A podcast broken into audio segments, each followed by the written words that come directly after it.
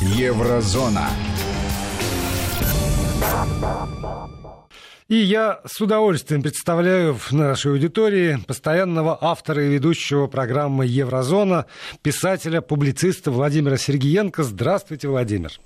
Здравствуйте, Владимир. Здравствуйте, дорогие радиослушатели. По этой короткой фразе все радиослушатели догадались, что вы находитесь далеко от студии, поэтому совершенно бесполезно включать видеотрансляцию, а достаточно просто слушать радио или э, через интернет принимать нашу программу. Но э, писать комментарии и вопросы Владимира Сергеенко по-прежнему можно и нужно. Я буду зачитывать э, все, что вы прислали.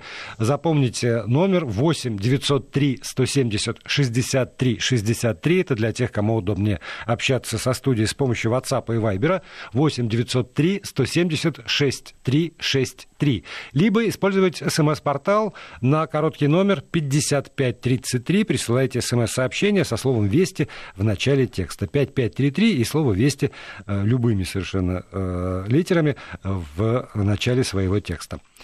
Что у вас там в еврозоне, Владимир? У нас много что интересного, но вначале я хочу, э, Владимир, э, короткую внести ясность. Вы говорите, бесполезно включать видеотрансляцию. Вы имеете в виду тем, кто хочет увидеть меня живым в студии, тому вот ну, бесполезно включать видеотрансляцию. И я считаю, что знак того, что не включайте э, радиозрителей трансляцию, говорит о том, что вам сейчас самые свежие новости из Европы доставят. Такие, которых еще ни у кого нет. И, как правило, новостные ленты э, подхватывают, э, когда вот такие э, прямые включения и с глубоким чувством удовлетворения могу сказать, мне нравится, когда через 2-3 дня читаешь в том числе и российские газеты и понимаешь, мы были первые на волне информационного противостояния с Западом. По-другому я не могу назвать сложившуюся ситуацию. И в ближайшие годы я не вижу какой-то разрядки. И даже в нормандском формате, знаете, вот так вот какие-то вопросики задавали. Э, но ведь никто не задал вопросы, не поднял вопрос информационного военного противостояния. А это очень важная тема. И, конечно, когда слышишь в новостях о том, что Владимир Владимирович Путин осудил резолюцию Евросоюза, связанную с осуждением и приравниванием сталинизма и гитлеризма, то это очень длинный тяжелый разговор на самом деле. Не просто мы их осудили, да нет, мы вступили в новую фазу информационного противостояния. И готовясь к программе, я хотел затронуть тему и Чехии, что памятник ластовцам будут ставить. Э, я хотел затронуть тему э, действительно э, того, как очень интересно Европарламент решил осудить сталинизм, насколько люди вообще здесь знакомы с этой темой. И вот кажется, что вот прочитали новости, диктор, и продолжение будет. Но начну я совсем с другой вещи. Это запрос, э, который, как всегда, я, мне кажется, уже так, э, инициировал Андрей Хунько, очень хорошо нам известен, э, депутат фракции левых, и это заместитель председателя э, объединения левых сил или социалистических сил Европы в ПАСЕТ. Это очень важный момент. То есть это не просто там депутат Бундестага, это еще и видна фигура в парламентской ассамблее Совета Европы за подписью хорошо известной Сары Вагентрехт и ну, менее известной, но тем не менее я говорю о том, что это равно великая фигура Сары Вагентрехт и подчеркиваю его участие. Это Дитмар Барш, сопредседатель партии Левой. Вообще-то 11 человек подписало этот запрос. Э, из 46 пунктов называется это Klein Anfrage. Но это такое название, это формулировка, э, как оппозиция вообще влияет на политику и как она помогает осмыслить того, что происходит. И вот Klein Anfrage это как бы малый запрос депутатов. Один человек все-таки подписал, это уже достаточно. Плюс э, два сопредседателя председателя партии левых. То есть это не просто так, знаете, какие-то фанаты каких-то идей. Э, и называется малый запрос, но на самом деле это аж 46 пунктов. И в этих 46 пунктах разговор идет о русском языке. И каждый пункт, который стоит, я читал с большущим наслаждением, потому что разговор идет о русском языке не на Украине, как многие думают, что на Украине вот сконцентрировалась все проблемы, в том числе и русского языка Это неправда. В Европе тоже есть проблемы с русским языком. И непосредственно в Германии есть проблемы с русским языком. И здесь очень интересную статистику предлагают нам немецкие депутаты. Я в восторге от того, как они подготовились к этому запросу. И, конечно же, жду не дождусь, как начнет правительство, потому что по закону Федеративной Республики Германии правительство обязано ответить, э, у них есть определенные сроки, и, как правило, ответы, знаете, такие уж на сковороде, и то э, будет э, ребенком по сравнению с тем, как выкручивается правительство, когда любит замолчать какие-то определенные моменты своего существования. Итак, что я читаю в документе? Э, немецкие депутаты считают, что 278 миллионов владеют русским языком как родным или вторым языком на планете. Э, хорошо, замечательно. Дальше. Русский язык занимает шестое место среди самых разговорных языков в мире тоже замечательно. Не забываем, что русский язык и использование русского языка в интернете – момент, барабанная дробь, та -да -да -да -дам, второе место после английского. Среди наиболее часто используемых языков для контент-веб-сайтов, между прочим, это очень важный момент. Вдумайтесь, после английского, который, в принципе, и в Испании, и во Франции, и в Германии, русский язык на втором месте. В Германии около 6 миллионов русскоговорящих людей или русскопонимающих людей, по крайней мере, идентифицирующие как люди, которые понимают русский язык. 6 миллионов. 6 миллионов, между прочим, избирателей, тоже не забываем. И вот был даже год, когда с июня 2014 года по июнь 2015 э, был такой российско-германский год языка и литературы. Замечательно. Известна статистика по школьникам. 108 тысяч школьников участвовали в программе обучения русского языка на территории Германии. А вот дальше начинаются у нас проблемы. Русский язык как иностранный, между прочим, после английского, какой язык? Французский, латинский, испанский. Русский язык занимает пятое место как иностранный язык по изучению в Германии. Все это доказано. Простите, в, рам- в рамках школьной программы это существует? Да, в рамках школьной программы. То есть в школах есть.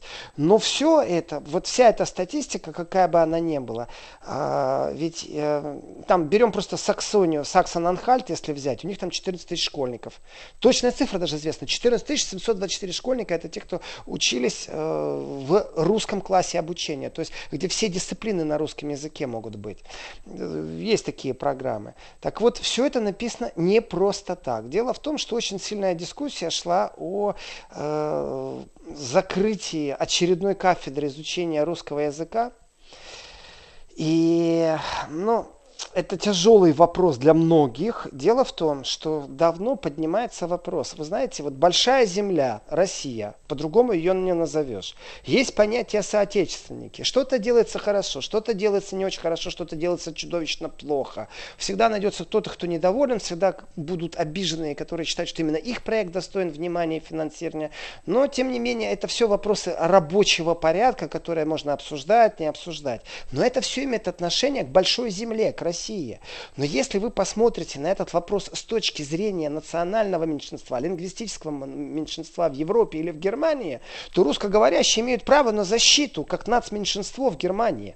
Это не имеет отношения к большой земле и к России вообще никак. Это не связано ни с каким финансированием из России. Есть законы, предписывающие защищать языки, которые, э, например, умирают, ведь же есть славянские лужичи, э, территория Германии, умирающий язык, там пару тысяч человек осталось, которые разговаривают на этом языке. И есть программы, защищающие этот язык с точки зрения науки. Его изучить надо, его защищать надо. Есть города в Германии, на которых э, улицы, на которых подписаны э, кириллицей, латиницей и снова латиницей. И они имеют два произношения. Славянское и немецкое. Это тоже есть. И это все законодательно прописанные вещи. Так вот, без оглядки на большую землю, на Россию, существуют законы и правила, по которым э, в Германии в том числе должны защищать нацменьшинства. И русскоговорящий, даже если у него и паспорт немца, он тем не менее подходит и обязан быть защищен. В том числе и Евросоюзом. Это права человека, когда ты можешь получить образование. И мы говорим сейчас не об Украине, мы говорим сейчас о Германии. И мне очень интересно, как ответит правительство Германии. Все это конечно же, было подогрето, э, потому что одним событием, которое является, с одной стороны, трагическим, а с другой стороны, оно уже типичное. Дело в том, что была дискуссия очень большая о сокращениях преподавателей и вообще часов преподавания в Институте прикладной лингвистики и э, перевода Лейпцигского университета. Но в депутатском запросе на это идет э, тоже ссылка, Дело в том, что как поддерживать язык, как изучать, если не готовятся преподаватели русского языка. А вот здесь у меня уже будет вопрос к большой земле, к России. Э, если Германия вдруг решила, что русский язык им не нужен в будущем, может они считают, что им нужен китайский, может они считают, что французский, потому что будут какие-то французско-немецкие новые веяния, и на фабриках и заводах будут востребованы специалисты, которые свободно будут переходить с французского на немецкий. Мне все равно, существуют законы и предписания, и если вдруг Германия Германия решила, что она уменьшает количество преподавателей, это значит, что в будущем будет уменьшено людей, которые изучают русский язык. И это абсолютно правильный запрос. А дальше я получаю огромное удовольствие от этих 46 пунктов, от 46 вопросов, потому что это как бы аргументированная вещь. И вопрос очень простой. Федеральное правительство Германии по поводу русского языка, как иностранного языка, как языка, который создан для взаимопонимания народов и экономического сотрудничества, вот экономическое сотрудничество между Германией и Россией, как рассматривается? А по поводу языка международного взаимопонимания, в ПАСЕ официально русский язык участвует, в ООН официально русский язык участвует. И в этом отношении отвергать присутствие русскоязычного пространства является просто глупым. Это есть факт. Но с ним же можно бороться. И мы очень много знаем, как борется на Украине с русским языком. Много говорили, повторяться не буду. Зачем? Но ведь есть же и другой способ борьбы, изящно красивый. Такой, что вы сразу его не прочувствуете. Это сокращение преподавательского состава. То есть подготовки преподавателей в будущем русского языка. И вопрос, как федеральное правительство относится вообще к повестке русского языка? Ответьте нам, пожалуйста. Дальше вопрос. А федеральное правительство вообще считает, что нужны люди, владеющие профессионально русским языком в правительстве? А сколько людей работает в посольствах, которые владеют русским языком? А сколько людей работает в Министерстве иностранных дел, которые владеют русским языком? И вот здесь вот чиновникам из правительства придется попотеть, потому что по закону они должны отвечать. И на запрос оппозиционный, не оппозиционный, любой запрос депутатский, существуют сроки, в которых будет ответ.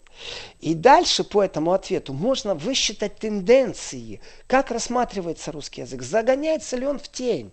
И опять же, очень часто думают, что поддержка русского языка это только дело России. Вот немецкие депутаты считают, что это дело, в том числе и немецких федеральных органов, которые обязаны задуматься о том, что это язык взаимопонимания, о том, что это язык экономического сотрудничества – и финансирование из России должно быть. И подготовка этих специалистов может быть при помощи России. И здесь у меня большой вопрос, что в этом направлении сделано. Но подождем вначале ответы правительства. А вот зачем, Дальше. простите, можно я уточню? Да. Вот эту вот позицию. Давайте. Поддержка из России должна быть и подготовка специалистов. А, собственно, для России что? Это э, русскоговорящие граждане Германии, 6 э, миллионов избирателей, вот они, собственно, пусть э, и потребуют от своих депутатов, от своего правительства финансирования этой самой правильно. подготовки. Причем здесь Россия? Вы очень правильно рассуждаете. Вы прямо сейчас, как немецкий настоящий такой депутат, фракции левых рассуждаете. Конечно. А при, это... Я спрашиваю, при чем здесь Россия? Что мы, мы-то чего должны? Мы ничего не должны, мы и так знаем. А вот здесь у меня к вам серьезный Даже учить вопрос. не надо. Вот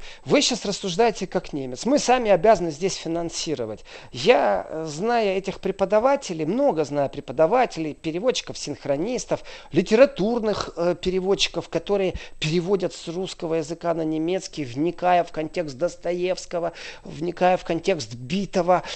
Гениальные переводчики на самом самом деле. Их награждают, там премии, все хорошо. Э, ну, во-первых, им всем за 60.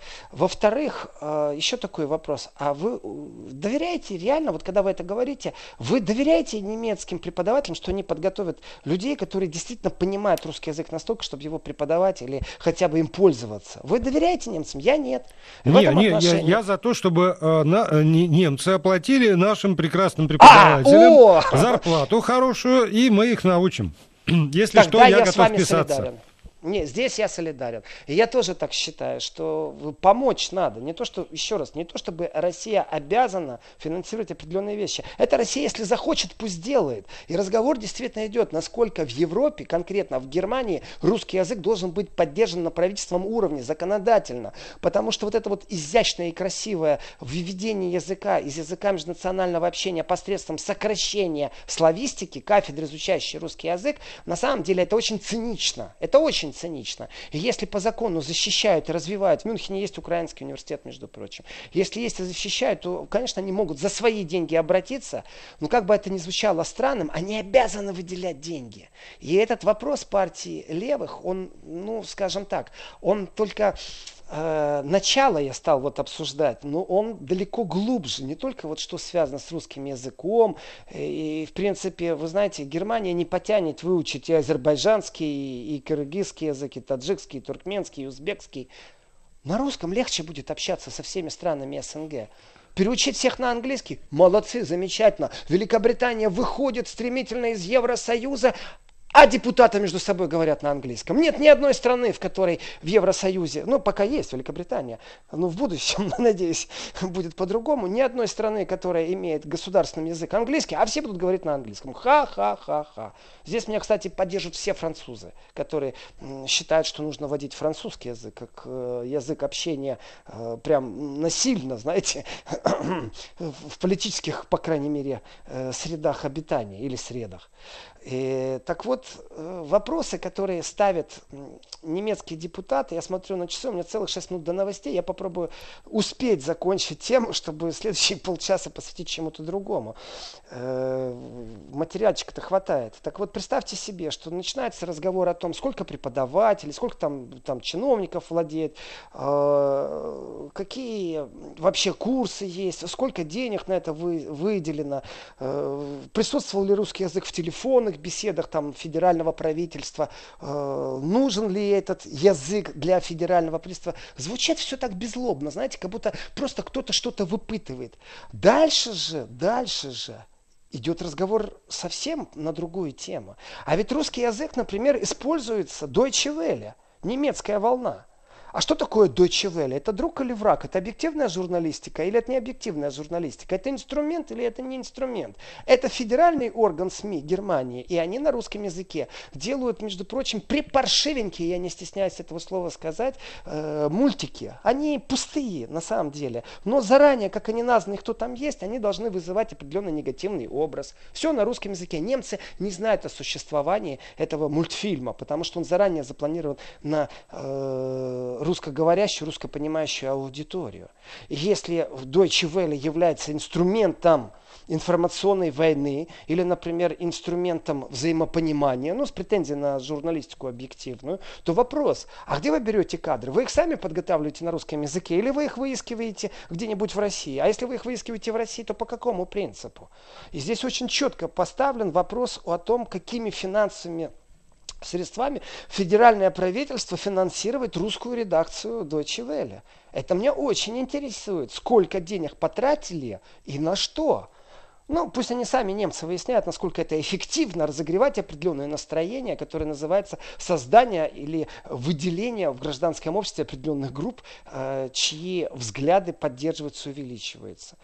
Но дальше еще лучше – и меня следующий, там, я не буду все 46 вопросов э, проходить, но вот после Deutsche Welle меня уже совсем заинтересовало отношение э, к русскому языку в Германии. И дальше вопросы идут о по линии Министерства обороны. А вот здесь я был, так, знаете, удивлен, и мне очень понравилось. А скажите, пожалуйста, а как вы, Владимир, например, относитесь, или наши дорогие радиослушатели, э, к тому, что подготовлен специальный, например, разговорник, э, разговорник немецко-русский. Вы знаете, для туриста разговорник, здравствуйте, где здесь можно купить билеты, чтобы поехать, посмотреть. Э, замечательное слово, например, есть достопримечательность, э, которое очень тяжело для иностранца выговорить и запомнить достопримечательности. А представьте себе разговорник не для туриста, например, а для человека военного. И этот разговорник, например, не немецко-французский, а немецко-русский. А где у вас здесь телеграф? А мы хотим у вас конфисковать продукты. Что может быть в военном разговорники. И мне очень интересно, существуют ли разработки в Министерстве обороны в Германии. Но если я обращусь в Министерство обороны в Германии с вопросом, есть ли такой разговорник, э, я думаю, они просто не отреагируют. Ну, просто никак. Они не заметят такой вопрос. Но запрос 11 депутатов они не смогут не заметить. И они должны будут ответить. Либо, как уж на сковороде, промолчать, найти выход из ситуации, либо дать какую-то информацию. Мы тогда будем знать, насколько Германия втянута в милитаристские планы, например, э, блока НАТО или США, насколько офицеры э, Чуть было не сказал вермахта. Вы знаете, оговорочка по Фрейду. Это потому, что все еще немецкие офицеры в танках «Леопард» находятся на, практически на рубеже. Э, ну, они говорят НАТО, Запада, там, демократия. На самом деле на границе с Россией. У них как с русским языком? У них есть какие-то предписания? Они сами по себе в Google изучают русский язык или через Яндекс Транслятор? Или как-то по-другому? Или у них есть все-таки определенные методички, в которых их как офицеры офицеров и как военнослужащих обучать, что они должны сказать в случае чего. если вы разрабатывали такие вещи, то мы хотим объяснения, почему. Вы понимаете, да, без дыма нет огня, Владимир. Да, это конечно. очень важный закон, это очень важный момент. Вот я просто читаю, каким образом немецкие офицеры и солдаты обучаются иностранным языкам в рамках боевой группы э, во время их работы в Литве. Если да, то в каких рамках? Кто выделяет деньги? Понимаете, какой хитрый вопрос? Это вопрос уже в контексте не просто вот ответьте мне, Министерство обороны. Это правительство Германии должно ответить, и мы из этого запроса будем знать, насколько э, действительно немцы хотят проводить э, или принимать участие в военных операциях на территории России. А можно я задам Давайте. вопрос, который меня больше Давайте. всего интересует вот, в ходе вашего рассказа? Эти депутаты левые сами додумались до такого запроса или им подсказал один известный публицист? Э, вы о ком сейчас, Владимир? Ну, ну, о ком-нибудь. О человеке, который действительно занимается этой проблематикой очень активно. Э, конкретнее, пожалуйста, я не понимаю намеков. Господи, ну с вашим участием или без это все делалось? А, Владимир, вы сейчас серьезно? Да. Вы ставите... Я... Э, вы думаете, влияю на 11 депутатов Бундестага? Ну, хорошо, тогда сейчас новости. Я-то думаю, что влияете, но у вас есть право не отвечать на поставленный вопрос. Владимир Сергеенко остается с нами и после новостей. Еврозона. Продолжаем программу «Еврозона». Владимир Сергеенко, писатель, публицист, находится на прямой связи со студией Вести ФМ. У вас остается право и, может быть, даже обязанность писать комментарии, вопросы, запросы Владимиру Сергеенко. Я обязательно передам э, все, что вы э, из интересного напишите э, своему собеседнику. 8 903 170 6363 это WhatsApp и Viber. 8 903 170 63 63. И э, смс-портал 5533, слово «Вести» в начале текста. Вы обещали поменять тему, Владимир. Да, я поменяю, но вы так закончили. Ну, слушайте, да, давайте не будем. Придется да, расширить. Придется да? расширить. Я да ее не резко поменяю, а я ее мягко поменяю. Господь со всеми нами. А вот что касается э, запроса депутата левых сил, есть еще один очень такой пункт, очень интересный. Э, разницы нет, какой он по счету стоит, но я практически дословно сейчас его переведу. Сколько человек с 2010 года прошли общеязыковые экзамены Бундесфера на английском, французском и русских языках. Пожалуйста, разбейте по языкам и годам. Смотрите ссылку Третьего федерального языкового ведомства. И вы знаете, я прям действительно вот в восторге от этого документа, от этого запроса, потому что сразу станет ясно, насчет русского языка.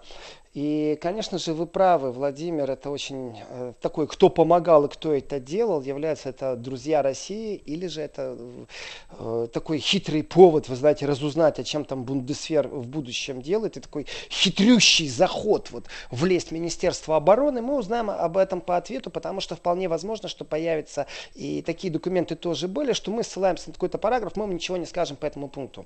То есть мы защищены там государственной тайной. И вот в этот момент, если на интерес интересующий и меня, и вас в том числе пункт, насколько немецкие офицеры готовятся э, к боевым действиям на территории России, то есть через русский язык узнать все это, то если вдруг будет ответ, что это гостайна, то тогда есть следующий шаг, который тоже закономерен и вообще э, это тоже является инструментом демократии. Создается комитет в закрытом режиме, и если э, Клайнанфраге, то есть малый запрос депутатский, это то, что публично э, представляется, и это кому не лень может найти все депутатские запросы, которые есть, а также все ответы на депутатские запросы, то в случае, если это гостайна, создается подкомитет, в котором э, нету открытости и доступа, и участники этого комитета решают, насколько они удовлетворены ответом. И если это гостайна, и, и ты имел допуск к этому комитету, ты ее разгласил, то, конечно, это ответственность за разглашение гостайны. Но, как правило, стейтмент такой, да, мы удовлетворены ответом, да, мы не удовлетворены ответом. Э, или нет, мы не удовлетворены ответом. Э, и в этом отношении как бы второй шаг только из того, что это гостайна, мы уже понимаем, о чем речь. Если не гостайна, то озвучьте цифры, а выводы мы уже сделаем сами. И а хотите отношении... иллюстрацию? А, Давайте. Прислал наш слушатель Олег из Германии. Здравствуйте. Моя мама переезжала на ПМЖ в Германию из Гатчины. Ей устроили такой допрос, что после этого осталось чувство, что они воевать собираются с Россией. Были вопросы о больнице, где она работала, о расположении корпусов и даже о количестве больных. Даже с какой стороны от дороги э, с города расположена больница. Пишет нам Олег и еще дополняет. Допрашивающий прекрасно говорил по-русски. Ну, не обязательно воевать, э, может быть, быть, это были просто какие-то вопросы, которые они э, подтверждали информацию, но то, что допрашивающий прекрасно говорил по-русски, а, и из контекста я понимаю, что не был этническим русским, а, то есть не русский, не родной, а, вот это, это факт. Вот в этом запросе э, есть момент, э, сколько сотрудников владеет русским языком, сколько было привлечено с аутсорсинга внешних, не числящихся на госслужбе людей, владеющих русским языком, по какому критерию отбирают этих людей. Это тоже очень важный момент, по критерию, какому отбирается человек, владеющий русским языком. Я приведу пример увольнения русскоговорящего человека другим русскоговорящим говорящим человеком по политической мотивации, но при этом было написано за некомпетентность. На самом деле начальник разругался со своим подчиненным, э, начальник является украинцем из Украины, разругались абсолютно по политическим мотивам, скандал был на русском языке, говорили о Крыме, э, было увольнение и спрашивали, что делать, ну как правильно протестовать увольнение, и вот в таком духе.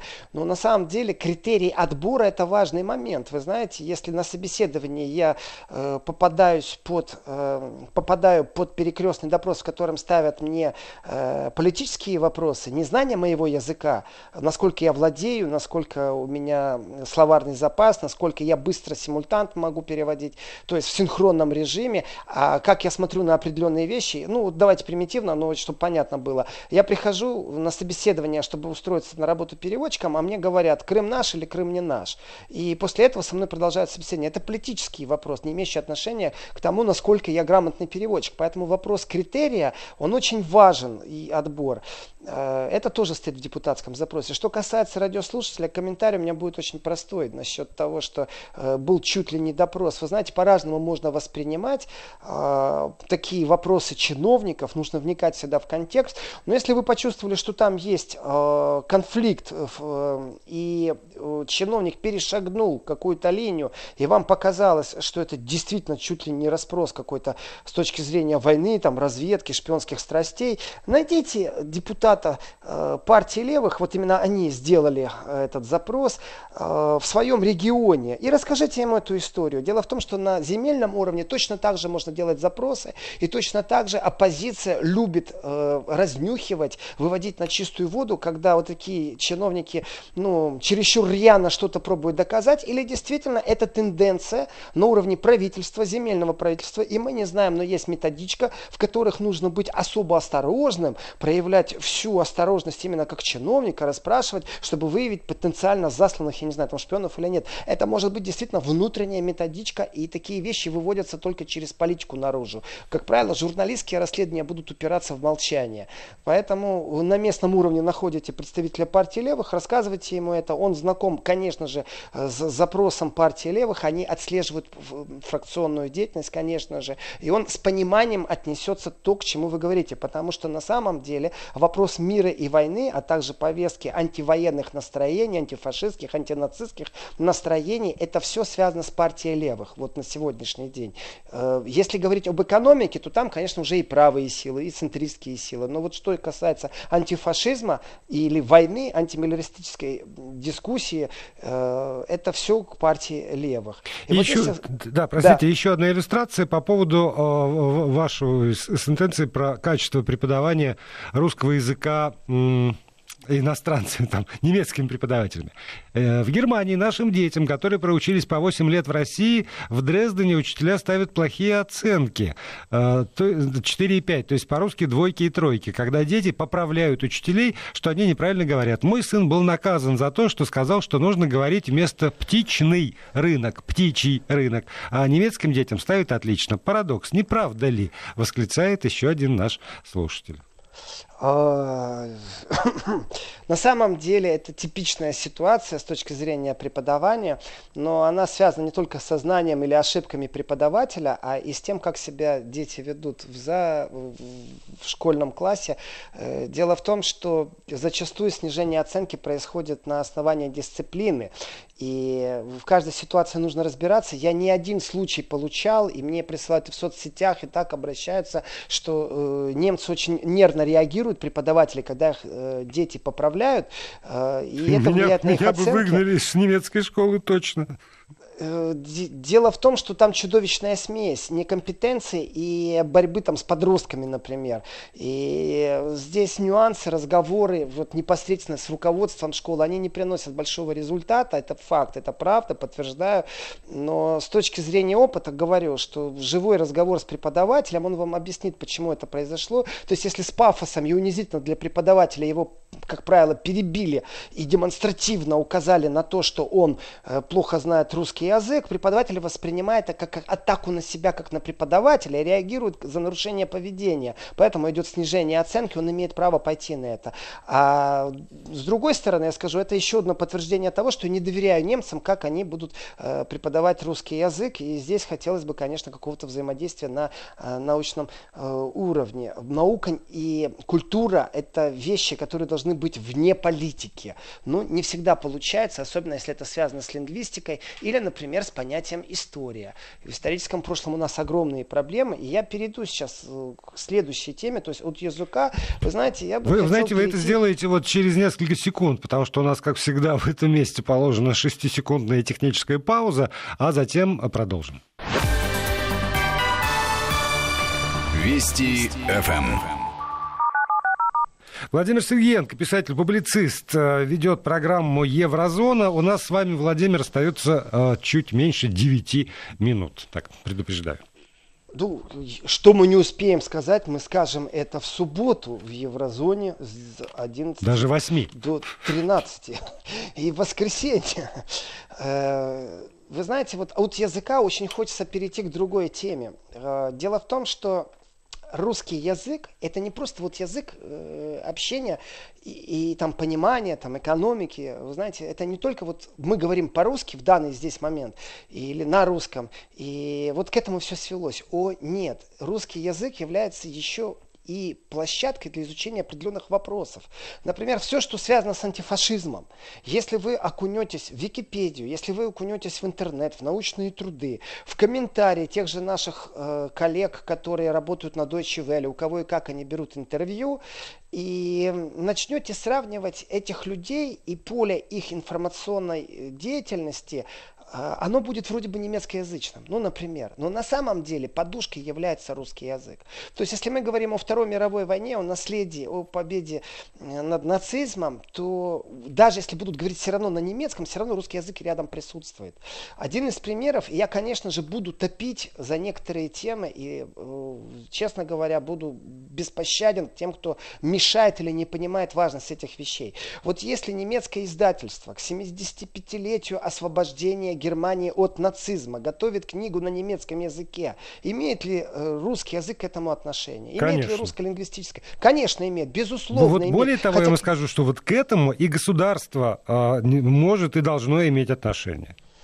Э, Хотелось бы, а то очередной раз, я не стесняюсь этого говорить, сегодня очередной раз говорили на антифашистскую тему, на мероприятия, которые связаны с этим, говорили в Бундестаге, говорили в издательском доме, который дружествен к партии левых, который готовит э, книги к 75-летию освобождения от нацизма. Это очень важный момент, потому что в Европе объяснять День Победы иногда очень тяжело. Но они должны знать, что такое День освобождения от нацизма. Они это прекрасно понимают, сколько жертв было, сколько сил потрачено, и кто их освобождал от нацизма. И, конечно же, хочется испачкать кого-то. И в этом отношении, конечно, э, слушаешь новости, слышишь, Путин раскритиковал резолюцию Европарламента. Правильно сделал, что раскритиковал. Кто знаком с этой резолюцией, тот понимает, что идет нешуточная борьба сейчас. И у меня не так много немцев, друзей, антифашистов и издателей, которые работают над темой доведения до немецкого читателя истины. И здесь русское пространство, русскоговорящее, русско-лингвистическое пространство, как источник, оно безумно важно. Архивные доступы безумно важны. Вы знаете, я за то, чтобы открывать архивы, для того, чтобы знакомили и по второму, и по третьему кругу. Это нам кажется, мы уже все знаем о Второй мировой войне. Это мы все знаем о Великой Отечественной войне. Это мы знаем о преступлениях нацизма. А они не хотят этого слышать. Им хочется осудить диктатуру. Видите ли, они такие демократичные. Знаете правду. И эта правда должна быть на том языке, на котором вы с детства обучаетесь. В Германии на немецком, в Голландии на голландском, в Польше на польском. Я считаю, что здесь ну, экономить нельзя, но и бросаться деньгами тоже нельзя, потому что это процессы должны быть профессионального выведения на орбиту определенных вещей, так, чтобы когда нужно было человеку, который решил найти правду, докопаться до этой правды, чтобы он пошел в библиотеку и по поисковику нашел бы те нужные книги, которые изданы. И здесь перевод кропотливый архивных данных, восстановление определенных вещей. Вот сегодня мы говорили, как нужно немцам рассказывать о Дне Победы. Они реально не понимают этого, что где-то для кого-то это День Победы. Это что, день диктатуры, которая победила над другой диктатурой или что? Забудьте вы об этом. Это день освобождения от нацизма. Я, если честно, эмоционально воспринимаю эту вещь, потому что э, целый день вот были на волне все эти разговоры, и э, волна такая, знаете, возмущения немного, потому что немецкие коллеги считают, что они э, сами себе предоставлены, ну, они все равно доведут до конца, потому что э, до конца свою что они убежденные антифашисты, я говорю об издательском доме, еще раз, который связан э, с, ну, с дружественной партией левых, и антифашизм является сегодня востребованная вещь. Ну для кого? Вопрос. Это кому нужно? России? Получается так, что когда в парламенте, в Европарламенте разговоры идут, вы знаете, они отмахиваются, для них закрыты определенные вещи. Они считают, что они сравнили э, там диктатуры, для них Сталин и Гитлер на одну площадку поставили, они же тем самым отмылись. Они же чище стали. И в этот момент, конечно же, я смотрю и читаю, какие еще новые новости происходят, и получается, что э, Европарламент больше, больше, между прочим, э, знаком с другими вещами. У нас Урсула фон де Ляйен заявила о том, что на Луну хочет полететь. Я не знаю, в курсе вы или не в курсе, Нет, Владимир, такого что... не слышал еще. Ну вот я же говорю, Вести ФМ слушайте, потому что э, э, мы впереди планеты всей с новостями. Урсула фон де Ляйен решила, что нужно высадку на Луну организовать. Но только для нее высадка на Луну это 100 миллиардов, которые будут выделены в Европарламенте для того, чтобы Европа э, перешла на совсем нулевой э, выброс э, СО2 в атмосферу. То есть должны быть э, отбалансированы полностью и нейтрализированы э, парниковые эффекты со стороны Европы. И если говорить о том, что такое высадка человека на Луну 60-х, то это то же самое, что 11 декабря в Брюсселе заявляет Урсула фон де Ляйен. Это ее слова, это не я придумал. 100 миллиардов евро выделяют на это. Конечно же, амбициозно. А, она знает, что вообще нельзя прекратить э, выброс СО2? из нее ну, меня... персонально? Ну, например, Владимир, вот даже за 100 миллиардов я нельзя. потому что поляки в шоке будут, если узнают о том, что а, они углем не смогут пользоваться на электростанциях. Ну, да нет, просто Урсула фон де Ляйн выдыхает углекислый газ э, непрерывно. Да, жестокий вы, Владимир. Неправда, она не одинока, я тоже выдыхаю. Но ну, это нельзя прекратить. Ну, там же целая программа разрабатывается. И дело не в том, что мне куда деть 100 миллиардов. Я хочу Урсуле фон сейчас обратиться. Урсула, дорогая наша фон главный еврокомиссар. Вы знаете, если вы хотите бороться за окружающую среду, то я вам предлагаю инвестировать деньги э, в подразделение пожарной э, безопасности российских сибирских лесов. Это очень важно, действительно, чтобы легкие, которые есть только в Бразилии и в России, чтобы леса, амазонки и сибирские леса, э, если вдруг горели, то их мы могли бы как-то вместе тушить. Потому что все, что вы здесь выдыхаете, как говорит Владимир Аверин, и то, что выделяется, в принципе, очищается лесами, которые на территории России. Но почему-то этот груз падает только на русские плечи, только на российские плечи. Я с этим абсолютно не согласен. Продолжим разговор в субботу, Владимир. Ну ладно, у вас еще целых 40 секунд есть для, если у нас для целых, праздничного если, финала. Если у нас целых 40 секунд, вы знаете, то я скажу просто, я в субботу еще раз пройдусь по шпионскому скандалу и потому, как Германия себя изображает в конфликте по поводу убитого то ли грузина, то ли чеченца в центре Берлина, эдакую невинную сторону, эдакую жертву. При этом я уже считаю, что Германия идет на определенную ложь, потому что она заявила, что э, Путин говорит неправду, мол, никогда не было запросов. Это неправда. У меня есть доказательства того, что Россия требовала выдачи через Интерпол. Прямых механизмов взаимодействия нету. Поэтому германская сторона в лице представителей власти просто в наглую врет. Ну, вот об этом мое... уже Владимир Сергеенко расскажет в субботу. Спасибо. Еврозона.